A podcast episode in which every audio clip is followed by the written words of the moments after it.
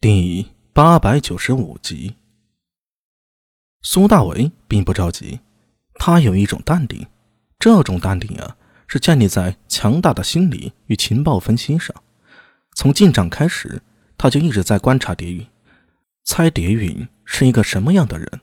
这就好似心理学的画像了，在没有把握的时候，他绝不会轻易去提自己的想法，而是好整以暇的和蝶云一起吃了一顿。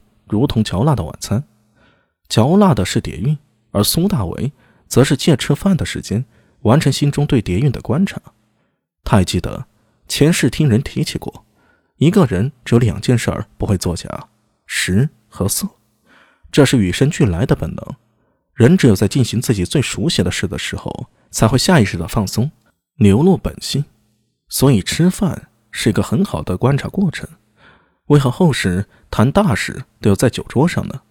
为何男女相亲都要安排吃饭这一流程呢？其实大有道理。通过吃饭，一个人的性子急还是慢，资历如何，偏好如何，怎么对待食物，对食物和烹饪手法有什么偏好，通过一系列的细节，能将一个人的品行看得明明白白。不过苏大为现在自然不需要弄清那么多。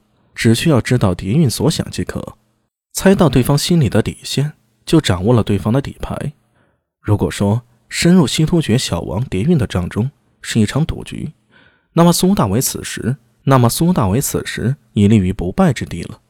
没有说话，但蝶韵已经感觉到从苏大为身上透出的那份笃定了。蝶韵心里开始有些急躁起来，他深吸了几口气，双手按住膝盖。向苏大伟摇头道：“你刚才的说法十分可笑，就算你们大唐的皇帝也不敢如此与我对话。是吗？那么我很遗憾的告诉你啊，有一句话叫做‘此一时，彼一时’。”蝶韵没有回答，但是他微动的眼神显示出他的内心极不平静。显然，仅于汗血的他明白那是什么意思。之前他对李治有用，是因为关于西突厥狼卫这边的情报他能提供，甚至暗中推动狼卫在长安内做一些事情，而这对李治来说是可以借狼卫之手来宣布对西突厥的战争的。军中之事，李治便能直接出手干预，而通过掌握军权，李治便在朝堂上一言九鼎的底气了。同样，对于蝶韵来说，此举既能暗中交好李治，又能借机。除去狼卫中的一些人，巩固自己的势力，这是双赢。可惜蝶韵怎么也没想到，你这下手如此之快、准、狠。狼卫事情之后，马上就派兵征西突厥，接着就是废王立武，驱逐朝堂中蜀萧王两家的关陇贵族和山东望族，同时驱逐的还有褚遂良等一帮老臣。长孙无忌虽然还在，但已是独木难支，显现明显的颓势了。明眼人都知道，这意味着什么？大唐的天变了，所有的权力啊，都将集中在大唐皇帝李治手上，朝堂中再无人能限制皇权。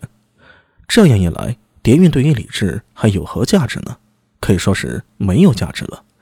他已不具有与李治平起平坐、讨价还价的能力。这就是苏大为所说“此一时，彼一时”。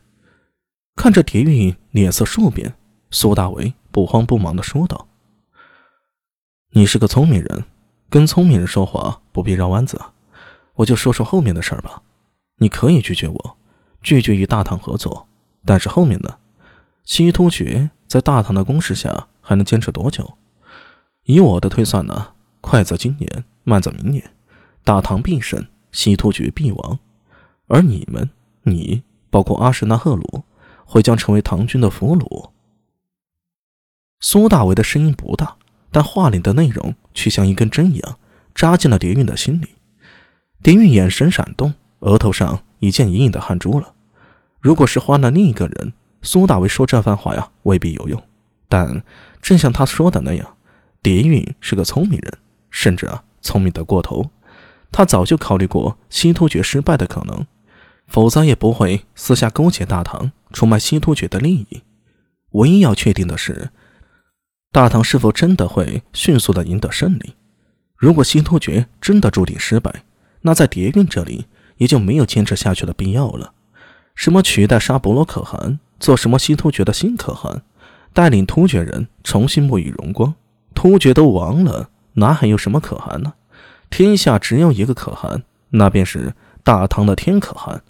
沉重而略急的呼吸在帐内响起。蝶韵双手握拳，抬头看向苏大为，一字一句的道：“突厥未必输。听说你在大唐求学过，应该很熟悉历史啊。但凡中原王朝崛起了强盛，胡人便没有机会了。”苏大为目视着他。目光里透着威严。